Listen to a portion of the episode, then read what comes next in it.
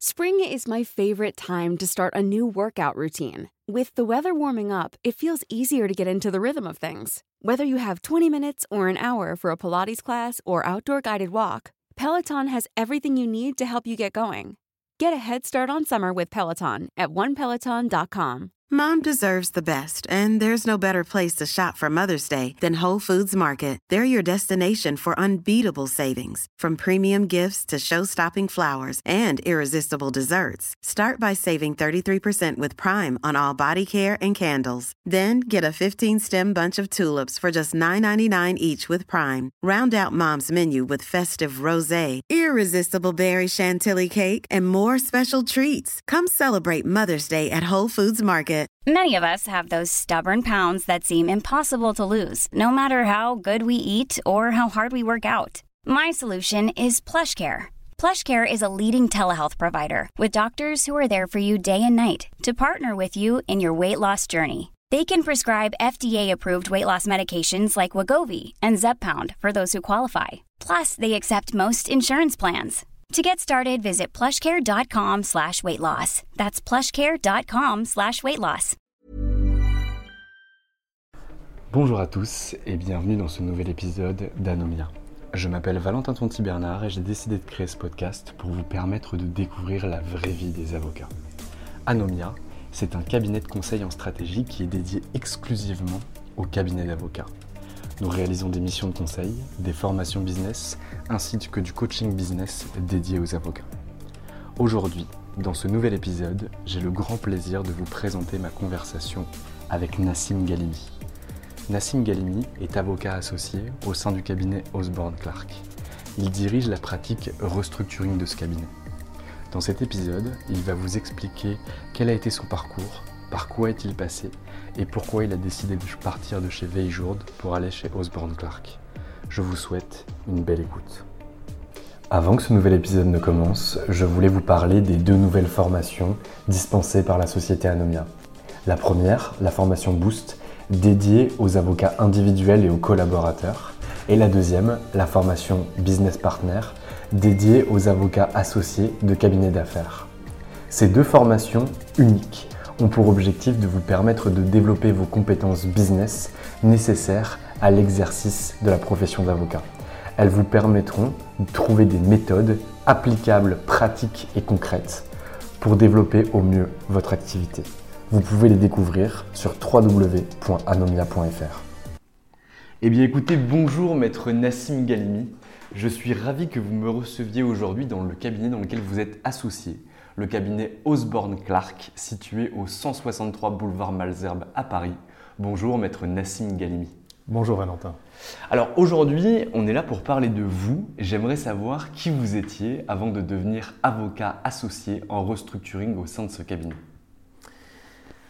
Alors, moi j'ai grandi à Nantes. Je suis nantais, c'est là que j'ai toutes mes, racines et mon histoire, euh, la première partie de ma vie. J'ai vécu 22 ans à Nantes. Euh, je suis euh, issu d'une famille de trois, trois, enfants. Je suis le cadet. J'ai un grand frère, euh, Ismaël, et une petite sœur, Sarah. On, a été élevé dans une famille très, très riche, humainement, pleine d'amour, par des parents très attentionnés. mon père, algérien, débarqué en France en 1969 pour faire ses études après son bac. Il est issu d'une famille euh, d'agriculteurs de, l'ouest algérien, très modeste. C'est le seul de son village à avoir fait des, études. Et ma mère, euh, nantaise, issue d'une famille de maraîchers. vous voyez, mes, quatre grands-parents sont des, agriculteurs.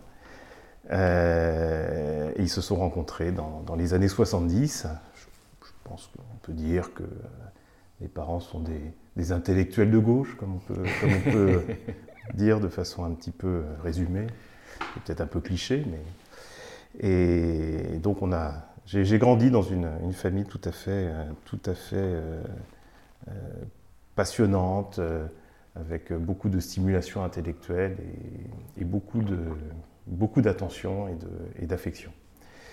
j'ai très tôt voulu être avocat puisque euh, ce projet est né euh, quand j'étais en quatrième. Et, et c'est un projet qui ne m'a plus jamais quitté. C'était une période où mes parents commençaient à me demander ce que je voulais faire plus tard. J'avais pas trop d'idées. Et à l'époque, mon, meilleur ami, mon ami d'enfance, lui voulait être avocat. Et j'avais beaucoup d'admiration pour lui, et j'en ai toujours beaucoup. Et c'est vrai que, cette profession, euh, euh, du coup, m'a tout de suite attiré, euh, grâce à lui. Et c'est un projet qui m'a jamais quitté.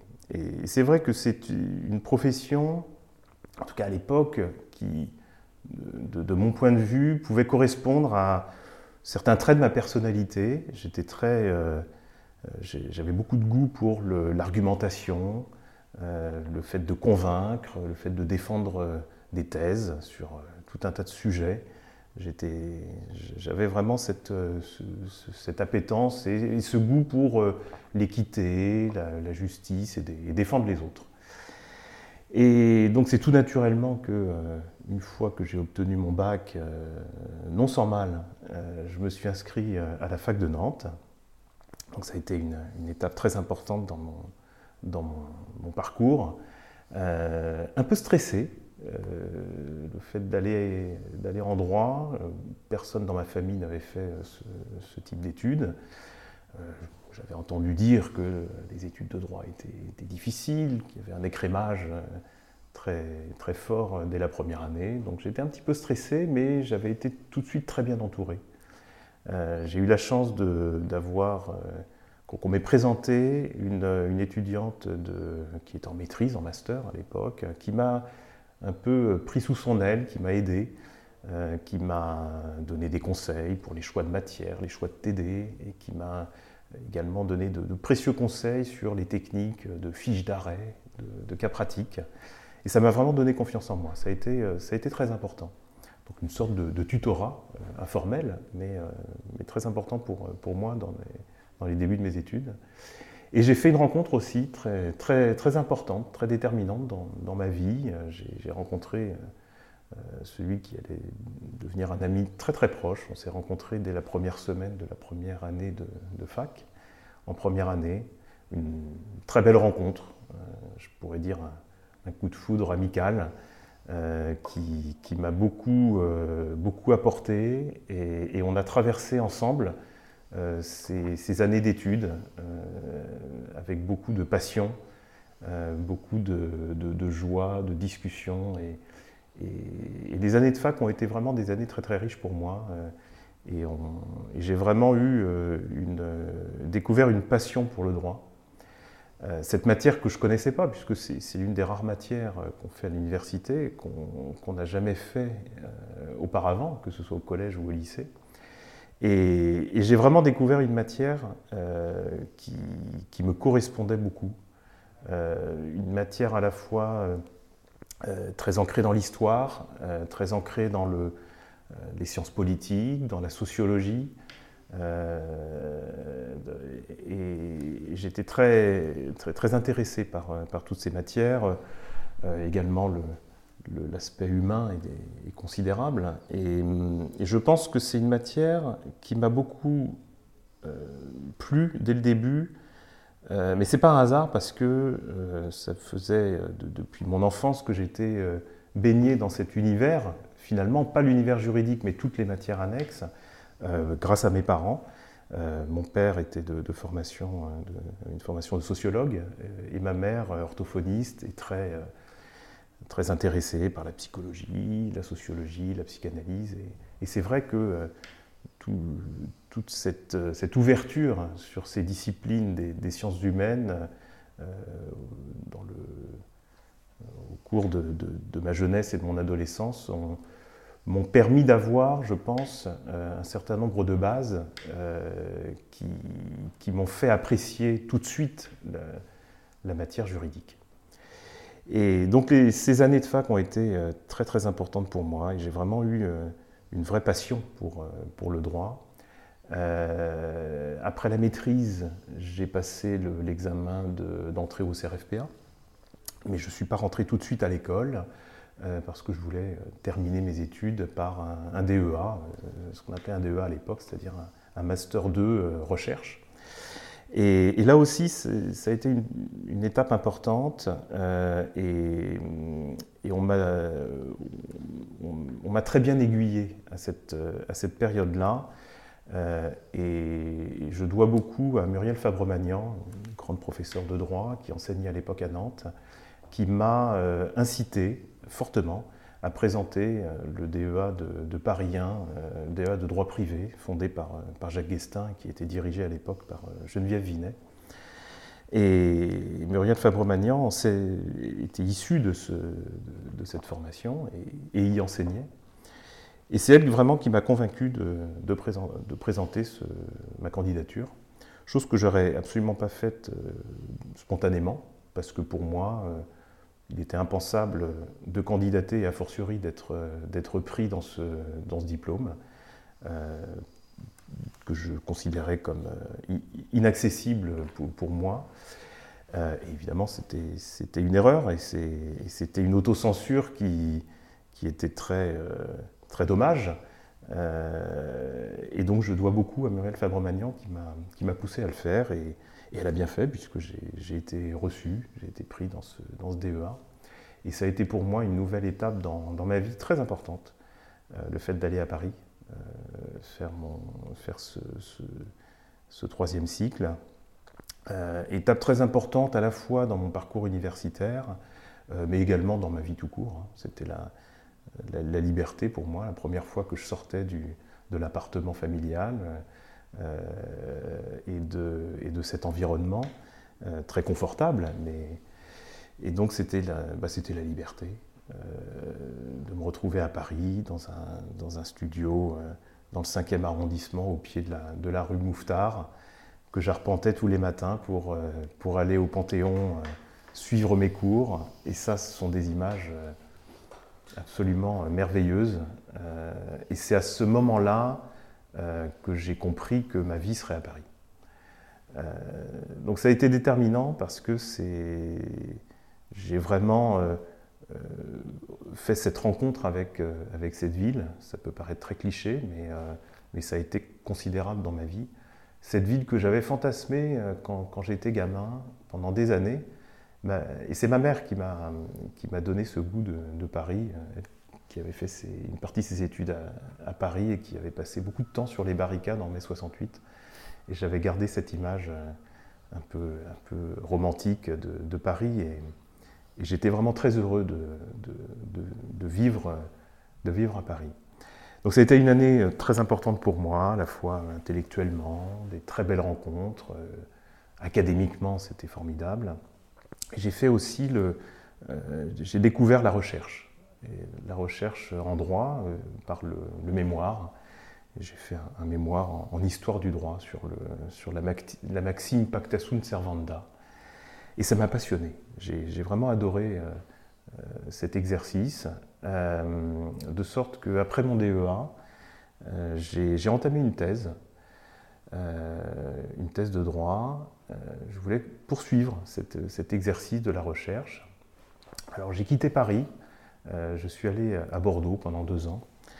Euh, et j'ai commencé ma thèse. Alors c'était pas facile parce que j'étais pas forcément dans des, dans des, très bonnes dispositions et dans des bonnes conditions pour, pour cette thèse. J'avais pas vraiment compris comment, comment le, travail de thèse devait s'organiser et j'avais pas vraiment compris les codes. Euh, et tout ce que ça impliquait, surtout comme, euh, comme investissement. Euh, et, et j'avais pas de, de bourse, j'avais pas de financement, ce qui était, un problème quand, on est très jeune doctorant. Donc il a fallu que je, gagne un petit peu ma vie pour financer ma thèse. Et ça, ça a été, donc cette contrainte, ça a été une opportunité très importante pour moi puisque on m'a présenté, euh, lorsque j'étais à Bordeaux, un avocat de Bergerac, qui avait un très beau cabinet euh, à Bergerac, Frédéric Chastre, euh, qui avait besoin d'un collaborateur, qui avait, de, très nombreux dossiers de, droit commercial, et il avait besoin d'une aide. Et alors moi, je n'avais pas fait l'école d'avocat, donc je ne pouvais pas être embauché comme collaborateur avocat, mais il m'a embauché comme juriste. Et ça a été une, euh, une opportunité euh, très importante pour moi parce que c'est là que j'ai commencé à me former au contentieux où j'ai bouffé des, assignations, des conclusions en droit commercial, en droit civil.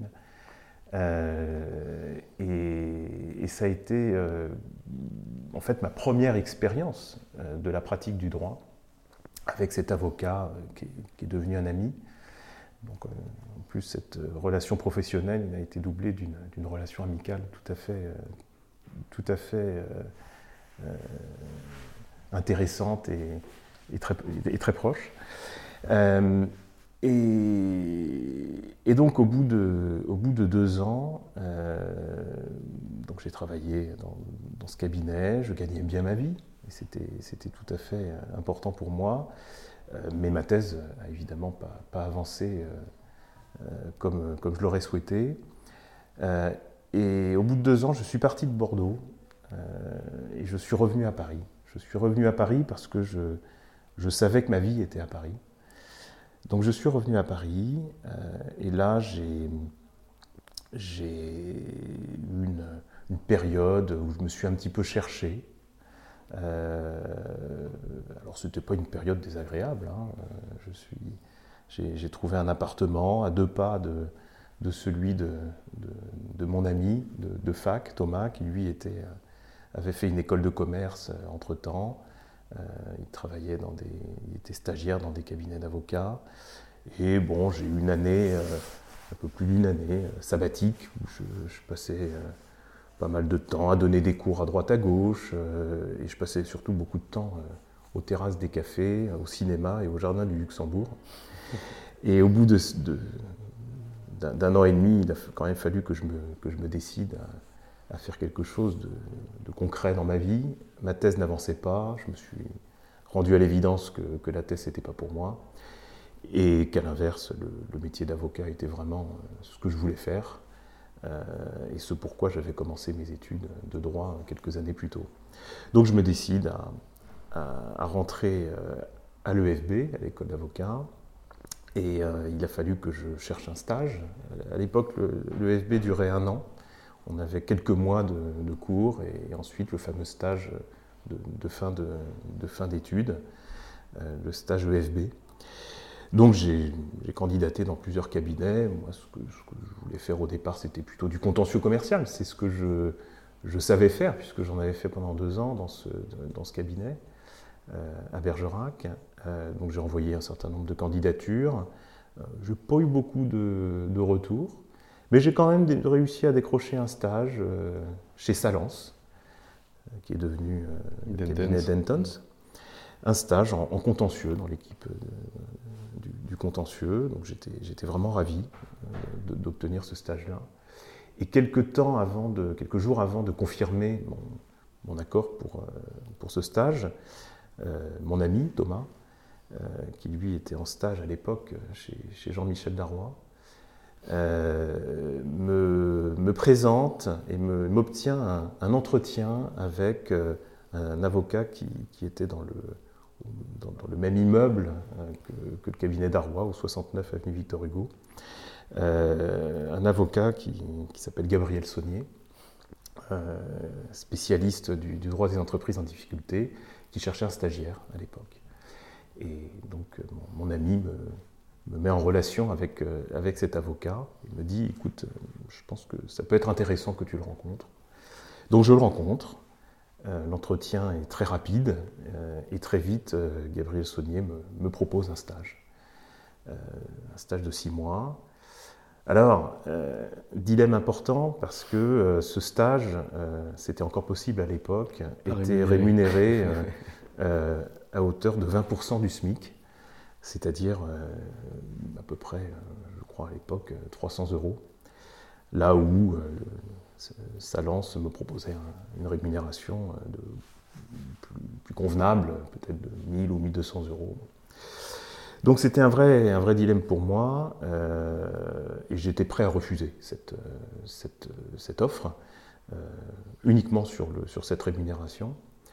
Et j'étais un petit peu dépité en, sortant de, l'entretien, puisque j'avais vraiment beaucoup apprécié ce, contact avec, euh, avec Gabriel Saunier, et, ce stage-là vraiment m'intéressait. Euh, et, donc je me revois euh, assis sur un banc au pied de, l'immeuble, avenue Victor Hugo, à appeler mon ami pour lui raconter. Et là, on me donne sans doute le meilleur conseil qu'on m'ait donné dans ma vie, qui a été déterminant. mon ami me dit, écoute, je comprends, mais si tes parents peuvent t'aider encore six mois pour, pour ce stage, je te conseille vraiment d'aller chez lui. tu as tout à gagner à, intégrer un stage dans ce cabinet de niche ultra spécialisé. Tu seras le seul stagiaire. Tu pourras beaucoup plus euh, euh, créer des opportunités pour la suite de ta carrière. N'oublie pas qu'il faut que tu trouves une collaboration après. Chez Salence, tu risques d'être euh, perdu dans la masse des, stagiaires. Et vraiment, je pense que tu as, une très belle opportunité ce, avec Gabriel Saunier. Et je l'écoute. J'appelle mes parents qui me, qui me confirment qu'ils me soutiennent et, j'accepte ce, stage. Et ça, ça a été euh, déterminant dans ma vie. Déterminant. Alors, je commence mon, stage. Euh, et là, la première semaine est, assez, euh, assez cocasse, puisque on ne me donne pas de travail au début. Et, le premier jour, l'un des collaborateurs du, cabinet, alors c'était un tout petit cabinet, hein, il y avait trois associés à l'époque et trois collaborateurs, euh, et l'un des, collaborateurs vient me voir et me montre euh, dans la pièce où je, euh, j'avais installé mon, on m'avait installé un bureau, c'était une sorte de bibliothèque, et on me montre une, grande armoire remplie de, documents dans, un, dans, un, bazar pas possible, mais des, dizaines et des dizaines de documents. Et donc ce collaborateur me dit, bah voilà, ça c'est l'armoire des modèles, des modèles d'actes, des modèles de plans de redressement, des modèles de plans de session. C'était autant de termes que je, que je, ne comprenais absolument pas. Et il me dit, bah voilà, ça fait des années qu'on essaie de ranger cette, cette armoire, bon, personne s'y est collé, bah écoute, ce serait bien que tu puisses le faire. Et il me montre une pile de classeurs euh, de 2 mètres de haut en me disant, bah écoute, il faut que tu rentres tous ces modèles dans, dans ces classeurs. Euh, et donc voilà la tâche qu'on me donne. Et, j'ai passé à peu près une semaine. Une semaine à, tout classer. Et au bout du deuxième jour, euh, je, me revois encore à perforer avec ma perforeuse euh, toutes les, des, milliers de pages pour faire rentrer les modèles dans les, dans les classeurs. Et, à un moment, j'ai un petit moment de, déprime en me disant mais qu'est-ce que je fais là? Qu'est-ce que je fais là avec mon costume et ma cravate en train de, faire des trous dans des papiers? Euh, On ne me donne pas de travail. J'ai accepté un stage à 300 euros par mois, euh, un stage d'avocat et en fait je suis en train de ranger des, modèles dans des classeurs. Et j'ai eu un petit, un petit moment de, blues euh, où je me suis même demandé si j'allais pas arrêter mon stage. Et, je me suis ressaisi et je me suis dit, bon, euh, c'est trop tôt pour baisser les bras, euh, c'est trop tôt. On m'a demandé de, faire ce travail, il faut que je fasse confiance euh, à ceux qui m'ont demandé cette tâche. Donc je vais la faire. Je vais la faire jusqu'au bout, mais surtout je vais bien la faire. Et je vais la faire avec toute, toute l'attention et tout, le sérieux qu'on me demande. Euh, et donc je me mets à, faire ce travail-là et, je fais des étiquettes sur ordinateur, euh, je fais une table des matières, etc. Donc euh, je m'y implique totalement. Ça me prend une semaine et je crois que le vendredi, j'appelle le collaborateur pour lui montrer le, fruit de mon travail. Donc tout était bien rangé dans l'armoire. Il me félicite. Et juste après, il envoie un mail à tout le cabinet pour me dire, voilà, je, souhaite la bienvenue à Nassim qui nous a rejoint comme stagiaire et, euh, chose très importante, il a réussi ce que personne n'avait réussi à faire, à, ranger euh, euh, de façon admirable la, fameuse armoire des modèles. qu'il en soit remercié et, bienvenue à lui. Et là, ça a été le début véritablement de mon stage et tout est allé très vite. on m'a tout de suite donné du travail. Euh, donc c'était un petit peu, j'ai vécu ça un petit peu comme un rite initiatique, hein, tout simplement, euh, mais tout à fait sympathique. Hein.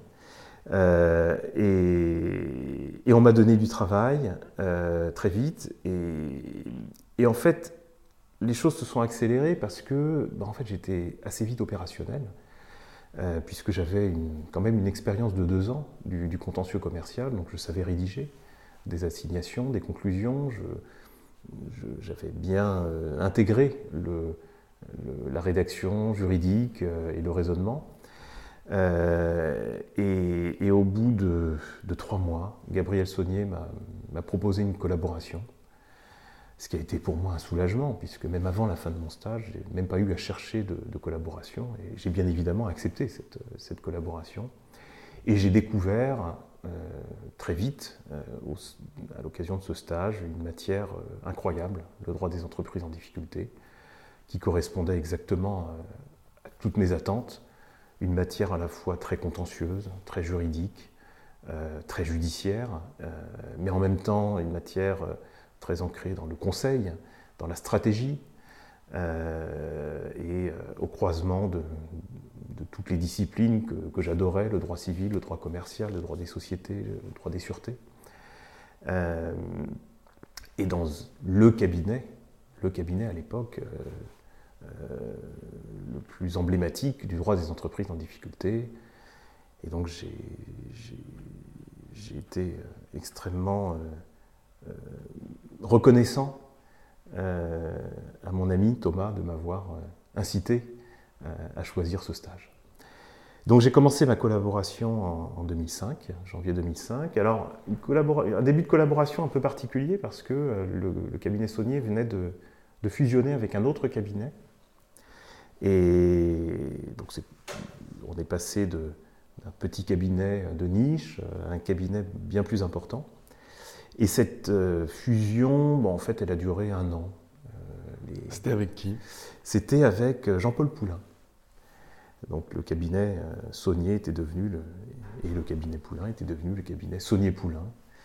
Et, et, vite redevenu le cabinet Saunier d'un côté, le cabinet Poulain de l'autre, au bout d'un an à peu près. Donc au bout d'un an, les deux cabinets redeviennent indépendants il y a quelques mois de, flottement. Alors évidemment, moi je reste avec euh, l'équipe Saunier, évidemment. Il y a quelques mois de flottement où euh, Gabriel Saunier discute avec un certain nombre de, cabinets, euh, prend son temps pour, pour choisir le, cabinet qu'il souhaitait, qu'il allait rejoindre, et finalement arrête son choix sur le cabinet Veiljourde euh, alors cabinet que, que Gabriel Saunier connaissait très bien, puisque euh, euh, Jean Veil, Jean-Michel Darrois et Gabriel Saunier, et puis un, autre de leurs amis, avaient commencé leur carrière plusieurs, quelques décennies auparavant. Ils, avaient monté un cabinet ensemble et avec une expérience qui a déjà été racontée en ce lieu, une expérience à Hong Kong notamment. Donc ils avaient commencé ensemble, ils se connaissaient très bien.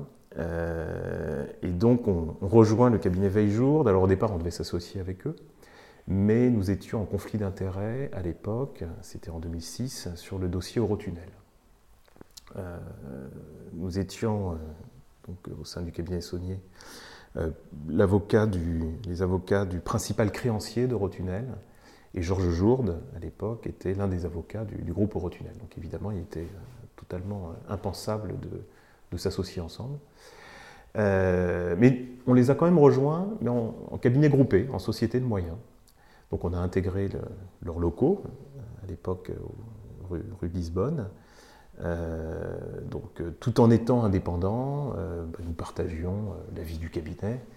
et c'était tout, à fait, tout à fait agréable de, rejoindre euh, ce, cabinet euh, Veille-Jour, un cabinet vraiment exceptionnel, euh, une ambiance formidable et des personnalités très, très, très brillantes et très attachantes.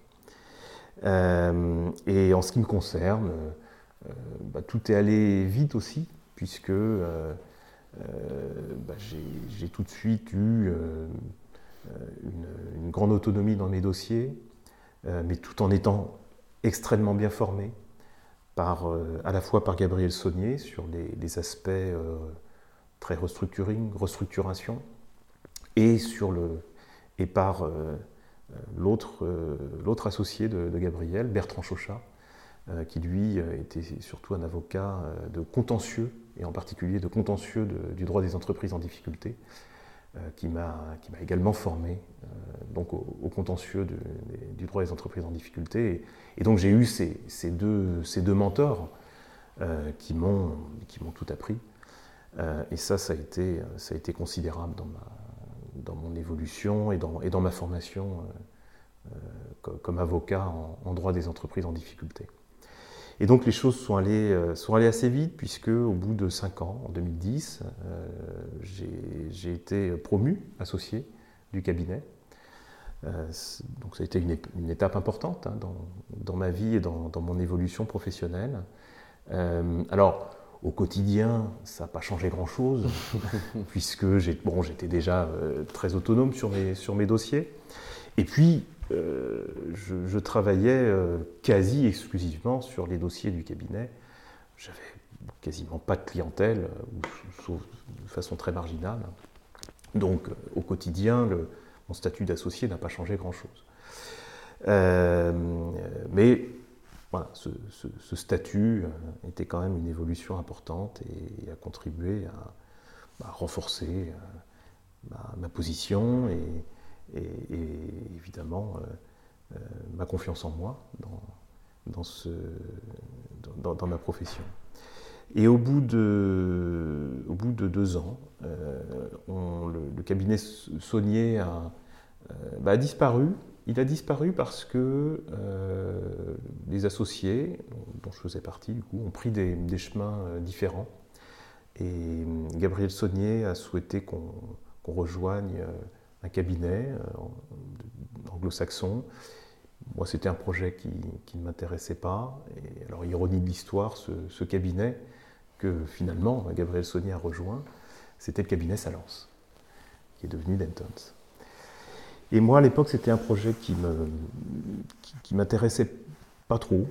Et à l'inverse, j'avais envie de, continuer euh, dans, ma progression euh, et dans, mon statut de, jeune associé. J'avais envie de continuer cette, euh, cette évolution dans un, dans un, cabinet français, puisque c'était ça à l'époque que j'aimais. Euh, Mais alors, du coup, maître, je ne comprends pas, lorsque le dossier Eurotunnel finalement se clôture, le deal était de pouvoir s'associer avec euh, Veiljourde et que les deux cabinets fusionnent. Pourquoi ça ne s'est pas fait et que les chemins ont, changé? Alors ça s'est pas fait, vous avez, vous avez, raison. Le, alors le cabinet, le, dossier a duré, a duré quand même plusieurs mois, mmh. même avant que, que, le conflit d'intérêts ait disparu, il s'est peut-être passé un an et demi et un an et demi, deux ans. Il y a eu des contentieux. Et, euh, et en fait, le, Gabriel Saunier euh, et enfin, le cabinet Saunier et le cabinet Veiljour n'ont jamais réussi à s'entendre sur les modalités de, cette fusion. Et en fait, chacun est resté dans cette situation où euh, nous, nous traitions leur, leur, dossier de, de, restructuring et, euh, et, nous leur apportions euh, euh, toutes nos, tous nos dossiers de, de M&A, de corporate, de, de fiscal. C'était un, voilà, on avait un partenariat entre nous, mais bon, comme souvent, ce, ce type de partenariat dure un temps, et puis au bout d'un moment, ça, bon, ça, ça, s'effrite et chacun reprend, reprend sa liberté, ce qui, ce qui s'est passé pour, en ce qui nous concerne. Très clair. Donc vous, du coup, vous décidez de Et donc, moi, je, je, je, je, décide de... Alors, je décide de, de ne pas euh, suivre Gabriel Saunier euh, chez, chez Salence et, euh, et je, tente de, de m'associer chez Veiljour, puisque pour moi, c'était la structure idéale pour, pour poursuivre mon, mon activité et mon développement. Alors, quand je dis tente, parce que c'était pas gagné. C'était pas gagné, j'étais euh, très jeune associé, et j'étais jeune tout court. Euh, très peu de clientèle, une, euh, alors une expertise en, droit des entreprises en difficulté, mais très, peu de, très peu de clientèle. Et, donc, lorsque j'ai contacté en, en, premier lieu Jean Veil et Georges Jour pour leur proposer mes services et, proposer euh, une association, euh, bah, très logiquement, euh, ils m'ont demandé de, bâtir un business plan. et de leur proposer dans un premier temps ce business plan, mon projet, et, ensuite de, prendre mon bâton de pèlerin et d'aller rencontrer chacun des associés du cabinet, il y en avait une bonne douzaine, pour leur présenter mon projet et, et d'essayer de les convaincre que c'était une, une, bonne idée de, de, m'associer, que je m'associais avec eux. Donc ça a été un exercice euh, difficile pour moi, parce que j'avais jamais fait de, business plan, et j'avais jamais en réalité euh, eu à, euh, candidater en réalité pour, pour trouver, pour, pour trouver un, poste, puisque mon stage, je, l'ai eu très facilement avec Gabriel Saunier par l'intermédiaire de mon ami. Euh, la collaboration, je n'ai pas eu à la, chercher puisque c'est Gabriel Saunier qui me l'a proposé. Mon association chez Gabriel Saunier s'est faite euh, spontanément, euh, euh sans que j'ai forcément à la demander. Euh, donc là, c'était en fait la première fois qu'il qu fallait euh, bah, que, je, bâtisse un, projet et que je candidate. Donc j'ai bâti ce, ce, business plan qui n'était pas simple à, à bâtir parce qu'en réalité il était assez vide. Euh, J'avais, comme je vous le disais, très peu de clientèle, donc il a, il a fallu que je, que je, mette quelques chiffres dans des tableaux. Mmh. Euh, et j'ai fait un business plan très modeste, très modeste, euh, parce que, enfin, très réaliste aussi. Mais en même temps, je ne me voyais pas autre chose. Donc euh, j'ai mis quelques chiffres euh, sur les quelques clients que j'avais, sur quelques clients que je pouvais espérer euh, avoir dans les quelques mois à venir, et en espérant que les synergies avec le, cabinet Veille-Jour puissent fonctionner pour que mon activité puisse être au moins à l'équilibre et, si possible rentable. Et, je, parviens à convaincre l'ensemble des, associés du cabinet qui me font confiance. Et ça, ça a été une, chance formidable pour moi. Euh, les associés du cabinet, et, en particulier euh, Jean Veil et Georges Jourde, euh, dont je suis extrêmement reconnaissant, m'ont fait tout de suite confiance. Et, donc, je suis, je suis devenu associé du, du cabinet Veille-Jourde. Au départ, tout seul. J'avais j'avais euh, un stagiaire, euh, pas de collaborateur évidemment, donc euh, j'ai beaucoup travaillé et, et l'activité s'est très bien développée. C'était quoi vos objectifs sur le business plan en termes financiers? J'avais euh, indiqué comme objectif euh, 200 000 euros de chiffre d'affaires. Mmh. 200 000 euros. Mmh. Et comme euh, chiffre d'affaires qu'on peut appeler portable, mmh. j'étais à 50 000 euros. Okay. Et donc les 150 restants, je ne savais même pas comment j'allais les, les, trouver. Euh, donc c'était vraiment très très modeste. Mais en même temps, euh, voilà, c'était aussi un projet euh, sur, euh, sur le moyen terme. Hein. J'avais jamais prétendu que euh, mon, mon activité de, euh, de droit des entreprises en difficulté allait euh, tout de suite euh, exploser dès la première année. Euh, mais en fait, euh, ça s'est très bien développé dès la première année, et en fait, j'ai triplé les objectifs que je m'étais fixés. Euh, donc ça a très bien fonctionné, et ensuite, bah, tout, tout s'est enchaîné. Un an plus tard, j'ai rencontré comme stagiaire euh, Paul, euh, Paul Lafuste, qui, allait devenir euh, ensuite mon, collaborateur, qui, travaille toujours à mes côtés. Et l'année suivante, j'ai rencontré Mathilde Rousseau, comme stagiaire également, qui, allait devenir ma, ma deuxième collaboratrice et qui travaille toujours à mes côtés. Et donc j'ai passé neuf ans chez, chez Veille-Jourde, euh, a développé le, département de, droit des entreprises en difficulté, euh, en conseil et contentieux. Euh, je suis très attaché à l'aspect contentieux de mon, exercice professionnel, puisque c'est comme ça que j'ai été formé et c'est comme ça que j'ai abordé dès le début mon, métier. Je sais que dans certaines équipes de restructuring, le, contentieux n'est pas forcément n'a pas, pas, forcément une place importante. Et, souvent confié aux équipes, aux équipes Du, contentieux. Euh, en ce qui me concerne, on, s'occupe de tous les, tous les contentieux de, nos dossiers, évidemment, sauf lorsque le contentieux devient très spécialisé et très spécifique, lorsqu'il s'agit du, contentieux de droit de la concurrence ou du contentieux de droit de la propriété intellectuelle, qu'on peut retrouver hein, dans, les dossiers de, restructuring. Évidemment, on le, confie euh, aux spécialistes des matières concernées. Très clair. Et donc vous restez 9 ans chez Veille Jaune, mais aujourd'hui je suis, vous êtes chez Osborne Clark. Voilà. Est-ce que vous pouvez nous expliquer votre départ du cabinet? Oui, alors euh, donc j'ai passé 9 ans chez Veille Jourde, euh, 9 années euh, très très heureuses, très très heureuses. J'ai énormément euh, aimé ces, ces, ces 9 années dans, dans, ce cabinet. Ça a été vraiment une, étape, une période, plus qu'une étape, une période très très importante dans ma vie, à la fois professionnelle et, personnelle. Euh, très attaché au cabinet Veille Jourde et, à celles et ceux qui le, composent, que ce soit les, associés ou les collaborateurs. et, mais j'ai décidé l'année dernière de, réorienter euh, ma carrière euh, dans un cadre plus international. C'est ce qui a motivé mon, départ.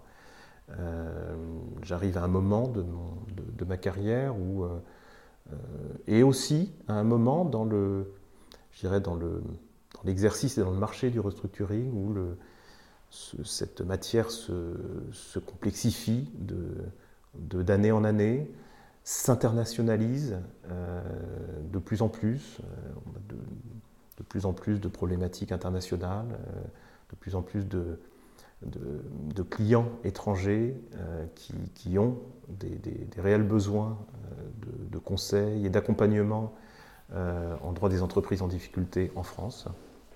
et, donc, j'ai décidé de,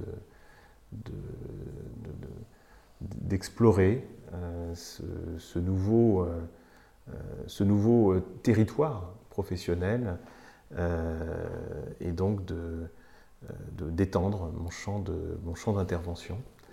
et, donc pour moi, c'était le, c'était le moment de, de, le faire. Il y a une, problématique de timing. Pour moi, le, timing était très bon.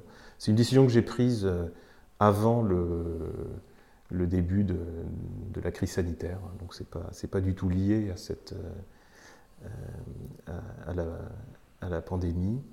Euh, et, donc j'ai pris cette décision qui n'a pas été simple, puisque comme je vous disais, j'étais très attaché, et je suis toujours, au, cabinet Veille Jourde. Mais, pour moi, c'était le bon moment de, le faire. Et ça a été une réflexion euh, et une démarche d'équipe puisque je, suis parti avec euh, mes deux collaborateurs euh, qui, ont accepté de, me suivre. Très clair. Et quand ça se passe comme ça, est-ce que vous aidez le cabinet que vous quittez à vous trouver un remplaçant? Non. Ok. Ça ne s'est pas, euh, pas présenté de cette mm. façon et je, pense que le, le, le, cabinet que, que j'ai quitté n'a pas besoin de moi pour trouver, pour trouver un remplaçant. Et en, termes de liberté, euh, lorsqu'on est associé dans un cabinet français, euh, beaucoup de vos confrères et de vos consoeurs disent qu'on a beaucoup plus les mains libres que dans un cabinet anglo-saxon ou américain, parce que les décisions sont prises à Paris entre les associés. Est-ce que c'est quelque chose que vous ressentez ici, ou est-ce que finalement ce n'est pas un sujet pour vous? Alors, ça a pu être une, euh, crainte dans ma, dans ma réflexion euh, et dans mon projet, euh, car en effet, un cabinet français par hypothèse euh, n'a de compte à, rendre qu'à lui-même. à l'inverse, sans doute, d'un cabinet plus international intégré dans un, Sans aucun doute. dans, dans un réseau plus structuré avec différents bureaux et sans doute un, un siège, que ce soit à Londres, à New York ou, ailleurs, où on a sans doute plus de comptes à rendre. donc ça a été une, réflexion que, j'ai eue. Hein, mais j'ai eu la chance de, rencontrer euh, Osborne Clark, ce cabinet qui m'a convaincu euh, de, les rejoindre, euh, parce que précisément, entre autres choses, le, fonctionnement du, cabinet Osborne Clark, en tout cas à Paris, est, est, de ce point de vue autonome, et, et c'est ce qui m'a vraiment beaucoup beaucoup attiré dans, le mode de fonctionnement, euh, en plus de toutes les, autres qualités de, de, ce cabinet que j'ai tout de suite identifié. Très clair. Et en termes de modalité de rémunération entre le cabinet Jean Veil et le cabinet Osborne Clark, euh, est-ce que vous avez des modalités de rémunération qui sont similaires pour les associés ou est-ce que les modèles de rémunération sont différents? Alors, dans les cabinets, chaque cabinet euh, à ces, à ces, modalités de rémunération des, des, des associés. Il, y a d'ailleurs il peut y avoir plusieurs types d'associés d'ailleurs. Hein. On parle dans les, dans les structures anglo-saxonnes de equity, de, equity. Associés, voilà, euh, equity partner, non-equity partner, local partner, etc. Bon. Euh, donc, je dirais qu'il y a chaque cabinet, enfin, il y a autant de, de modalités de rémunération que, que, de cabinets. Et qu'on parle de cabinet français ou de cabinet euh, internationaux, euh, chaque cabinet a ses, spécificités. Pour vous répondre, euh, que ce soit chez Veiljour ou chez Osborne Clark, on a un système mixte de d'une rémunération de base euh, avec une rémunération variable en fonction de, tout un tas de, critères, de, performance, euh, de chiffre d'affaires, de rentabilité, de marge, d'implication dans, dans, le cabinet euh, et de, développement. Donc euh, finalement, c'est assez proche. Très clair.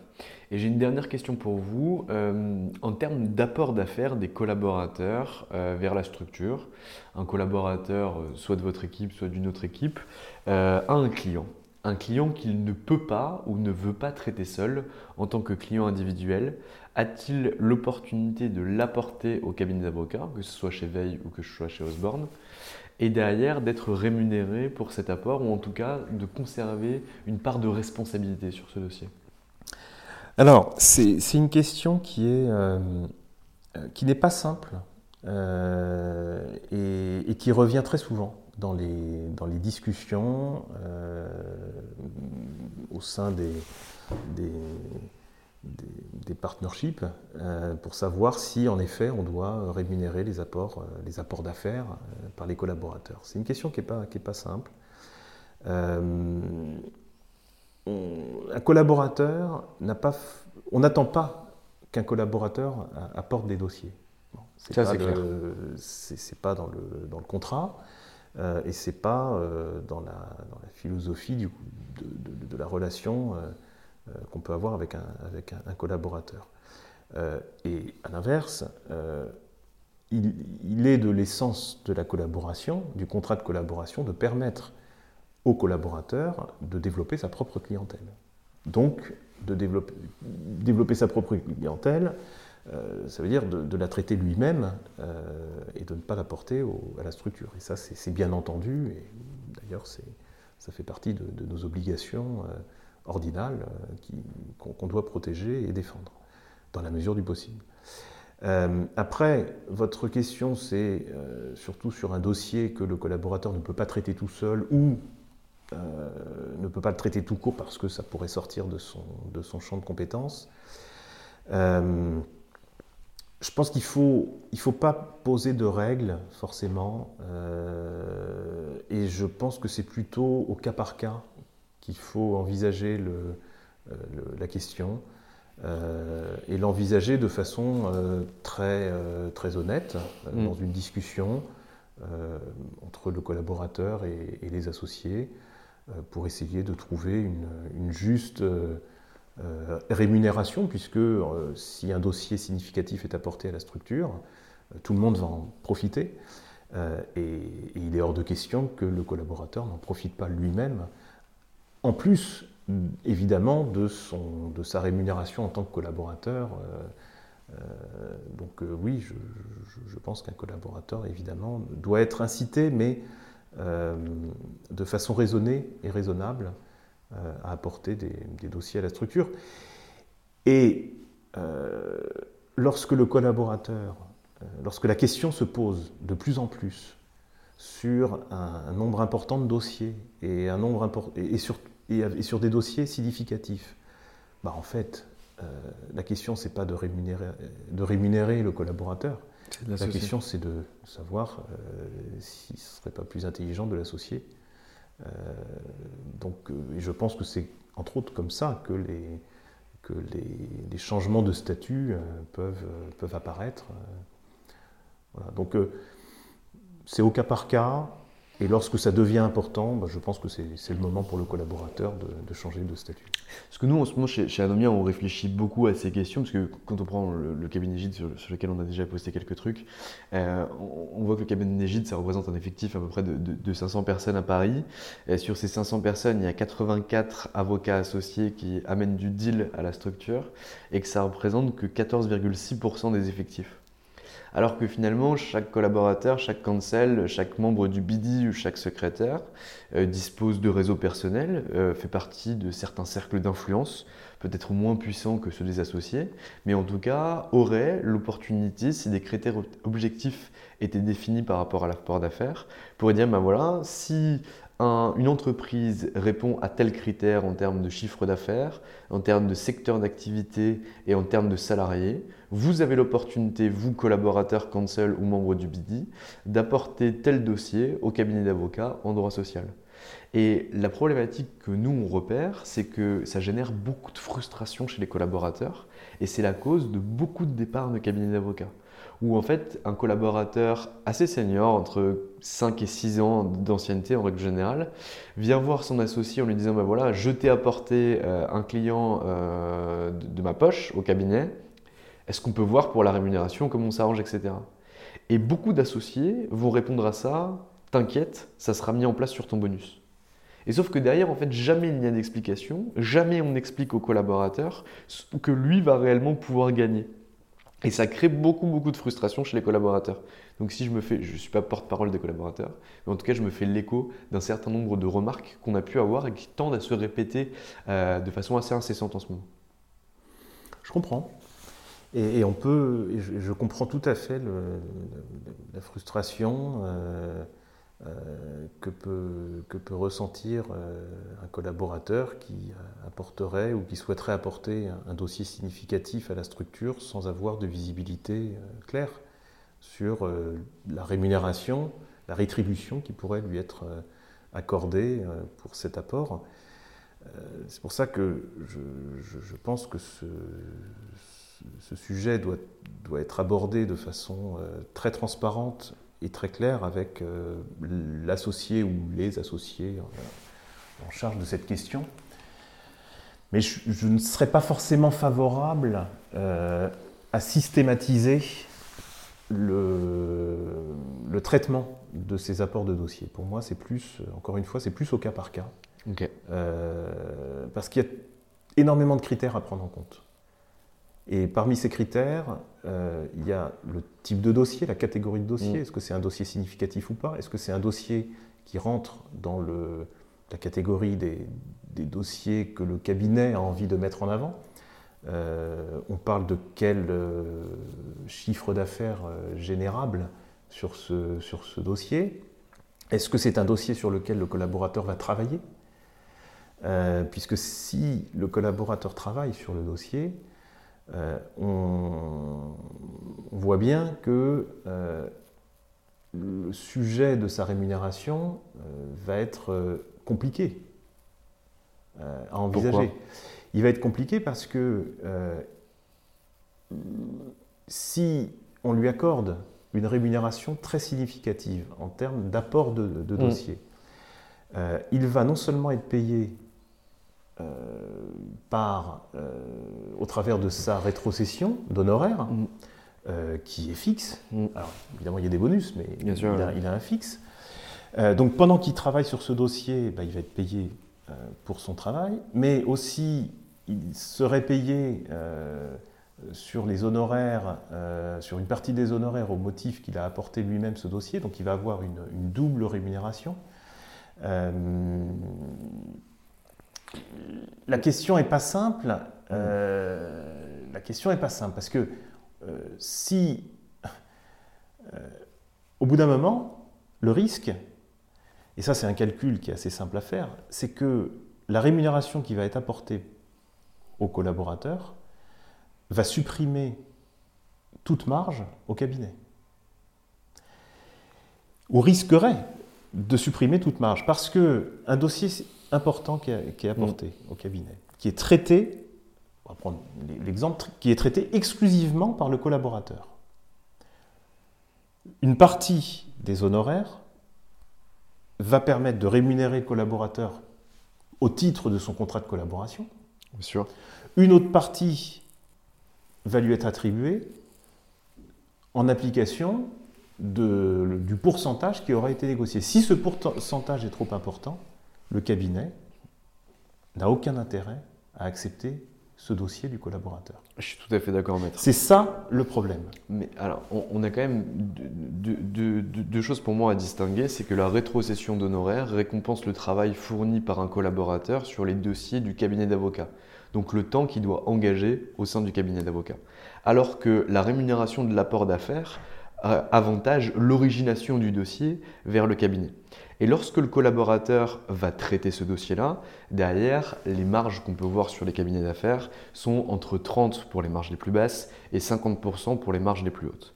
Si on, même beaucoup plus hautes, mais on ne pas, en, règle générale, on est sur ce taux de marge-là. Si derrière on opère une rémunération comme ce qui se fait dans certains cabinets d'avocats, qui est entre 7 et 10% pour le collaborateur qui a originé, et que derrière on lui permet de monter en compétence en travaillant sur le dossier en colide avec le partenaire euh, qu'il a apporté, derrière on obtient quand même un cocktail qui est assez intéressant, puisqu'on va responsabiliser et fidéliser un collaborateur pour son apport de dossier, en le faisant monter sur le dossier qu'il a apporté et en le rémunérant pour ce dossier qu'il a pu apporter. Oui, je, je, suis, je suis d'accord euh, sur le fait qu'il y a des vertus euh, pour un collaborateur à apporter, euh, apporter un dossier à la structure, des vertus à la fois pour lui, à la fois pour la structure, mais le, le sujet n'est pas simple et le calcul n'est pas simple. Le calcul n'est pas simple et le problème, je vais vous dire, bien souvent, euh, la frustration, qui est compréhensible, vient du taux. Du taux qui est accordé au collaborateur pour l'apport du dossier. Et bien souvent, ce taux euh, n'est pas accepté par le collaborateur. Euh, un taux de 10% sur un dossier qu'on apporte peut être vécu de façon assez, euh, assez frustrante par le collaborateur qui apporte un dossier. 10% de rémunération sur des honoraires de, de X, mm. bah, c'est vrai que c'est pas énorme pour le collaborateur. Il se dit, attendez, moi j'apporte un dossier où on va facturer euh, allez, 50 000 euros et je vais avoir juste 5 000 euros sur, le, sur ce dossier-là en, rétrocession d'honoraires. Tant que les règles sont claires dès le départ qu'elles sont affichées de façon transparente. Bien sûr, si, elles sont claires, mais le, problème, c'est que euh, si on va au-delà des 10%, euh, et si on commence à arriver à des, pourcentages euh, bien plus significatifs et plus acceptables, ce que je peux comprendre pour le collaborateur, c'est ce que je vous disais tout à l'heure, le cabinet, à un moment donné, n'aura plus intérêt à accepter ce dossier. Il aura plus intérêt à accepter ce dossier puisque, encore une fois, une partie significative des honoraires auront été payés au titre de la rétrocession du collaborateur et une partie qu'on suppose, dans ce cas significative des honoraires, auront été versées au collaborateur pour l'apport du dossier. Mais si cette part est trop importante, il n'y a plus aucune marge sur le dossier. Donc le cabinet n'a aucun intérêt à accepter ce dossier.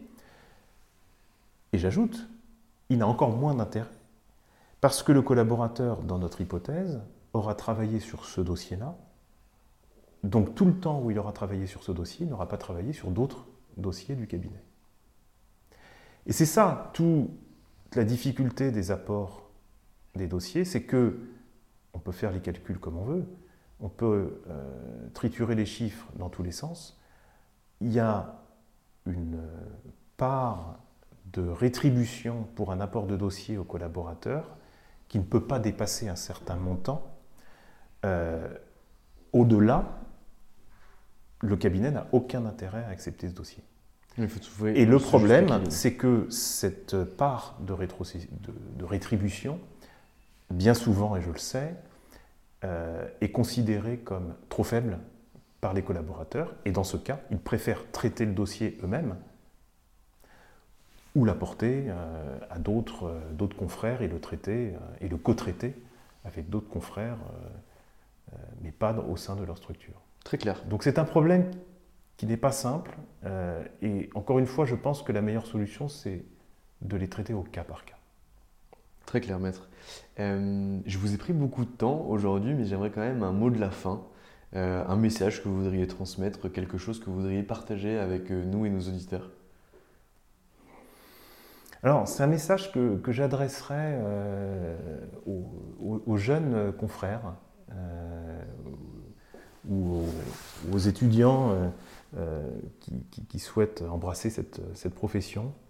Euh, c'est une, une, profession euh, extraordinaire. Le métier d'avocat est, est, une profession euh, formidable, très exigeante, mais, mais, passionnante. J'ai un conseil, j'aurais un conseil à donner aux, jeunes, aux jeunes avocats, c'est de, de s'écouter. De s'écouter et de saisir les, opportunités lorsqu'elles se présentent. Euh, mais pour susciter les opportunités et pour faire les bons choix, il faut s'écouter, ne pas se mentir euh, et, ne pas forcément euh, rester dans des standards. parce que ce qui va convenir à l'un ne va pas forcément convenir à l'autre. Et, au fond, c'est ça, le, à mon sens, la, clé du bonheur euh, dans, la vie professionnelle. Euh, ce sont des choix personnels euh, et, des orientations qu'on doit, qu'on doit faire en, s'écoutant et en respectant ce qu'on est.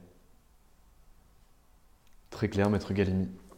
Eh bien écoutez, je vous remercie pour le temps que vous m'avez accordé et je vous souhaite bon courage et surtout plein d'épanouissement dans ce nouveau cabinet d'avocats que vous venez de rejoindre il y a peu de temps. Merci à vous Valentin. Et voilà, c'est fini pour aujourd'hui. J'espère que cet épisode vous a plu. Pour découvrir tous les contenus qu'Anomia propose, vous pouvez vous rendre sur www.anomia.fr.